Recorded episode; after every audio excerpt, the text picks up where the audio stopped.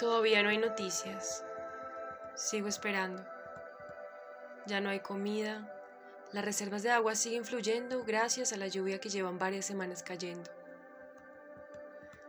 Sin lugar a duda y contra todo pronóstico, las malditas predicciones del fin del mundo no se cumplieron. Si sigo en pie, el mundo no se ha acabado, no por lo menos para mí. Durante las noches el delirio se ha intensificado. De tanto pensar en el día, mi cerebro no para. Entre el delirio, el ensueño y la realidad, a veces me confundo y no sé en qué mundo habito. Durante el día, a veces bailo entre los escombros. Hay partes de mi cuerpo que han empezado a atrofiarse, pero se regeneran a toda velocidad. Y el temblor.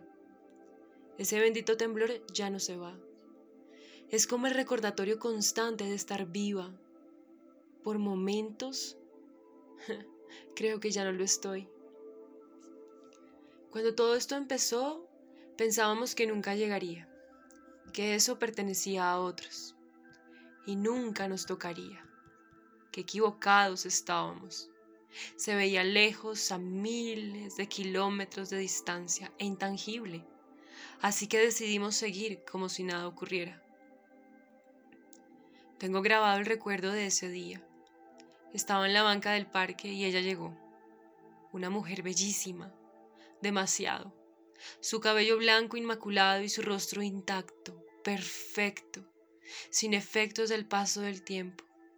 Fue ella quien me lo dijo, que había viajado en el tiempo para advertirme que por ninguna razón permitiera que interviniera en mi cuerpo que hacia el año 2130 ocurriría y que no podía permitirlo. Que si todo salía bien, esa mujer que estaba a mi lado era en quien me iba a convertir.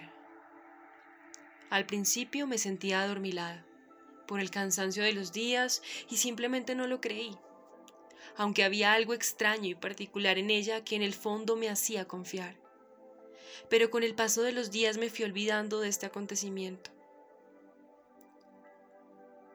me llamaba A cuando desperté. Nadie lo podía creer. Para el año 2150 lo habían logrado. ¿Qué quedaría entonces del humano si no moría? ¿Qué era aquello que se despertaba? Pues ahí estaba, la prueba viviente de ello, la ambición absoluta de la superación a la muerte. Ya no soy lo que era antes. Siguen pasando los años y sigo aquí. ¿Qué hacer con tanto tiempo? ¿Qué hacer con tanta vida? ¿Qué hacer cuando no hay nadie que toque tu cuerpo para recordar tu humanidad? ¡Qué insolencia! ¿Cómo puede ser posible aquello? Sigo con el temblor en las manos. Y es que despertar no fue fácil. Recuerdo el dolor extremo en los huesos, la imposibilidad absoluta de caminar, las caídas y el dolor en el suelo sola, obligada a soportar, porque ya no había marcha atrás, ya estaba hecho. Poco a poco y muy lentamente volví a recuperar la movilidad de mi cuerpo, aunque al principio era un vegetal, y no podía recordar lo que era ni un orgasmo. En las madrugadas despertaba con el sabor a sangre en la boca y pensaba en el mar, su aroma, el golpe de las olas en mi cuerpo, el sol ardiente quemándome. Quería salir de esas malditas paredes grises de concreto que se extendían hasta el infinito y me corrompían aquello que quedaba de alma en mí. Quería llorar, pero no lograba hacerlo. Era como si una parte de mí estuviera rota, desprendida, inefable. No recordaba cómo hacerlo. Anhelaba profundamente el sabor de la sandía jugosa, delirante entre mi lengua, pero siempre traían dos comidas al día, engrudo gris asqueroso, que no sé qué traía en su interior, pero al final me hacía sentir fuerte, aunque sabía terrible entre hierro y sal. Pero era eso que me sumergieran en el tanque de frío y presión. Una madrugada me desperté agitada y sudando. En el fondo empezaron los gritos, las alarmas y una explosión. No veía a nadie. Nadie vino por mí. nunca. Pasé días enteros sin ver a nadie, todos habían muerto. Quedaba yo en lo oscuro y profundo, en el silencio, sola, infinitamente sola. Pensé que moriría, pero tras semanas de no tener agua ni alimento, noté cómo mi cuerpo empezaba a buscar la manera de salir, entre los bordes y los rincones del espacio. No era yo quien quería salir, era mi cuerpo. Noté pequeñas grietas provocadas por la explosión. Con mis propias manos logré espaciar el cemento. Tenían una fuerza indescriptible. Tras días de excavar sin cansancio alguno, logré abrir un gran agujero y salir. Cuando vi la luz del sol quedé inmóvil, perpetuada, en éxtasis, suspendida, flotando.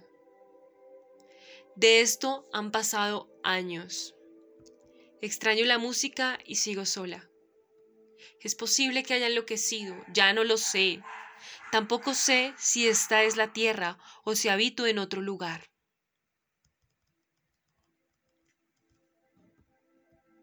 Lo he intentado muchísimas veces. Morir no logro. Morir no puedo. Sé que hubo vida en este lugar en algún momento. Hace mucho entre los escombros encontré una radio. Se escucha un zumbido extraño como si viniera del espacio, pero no sé qué es, ni qué tipo de espacio, porque no sé en dónde estoy. Junto al radio encontré una tetera, es el recuerdo latente de que alguna vez fui humana. Creo que me abandonaron aquí y están esperando que muera. Pero ya lo intenté. Nada funciona. ¿Qué más quieren de mí?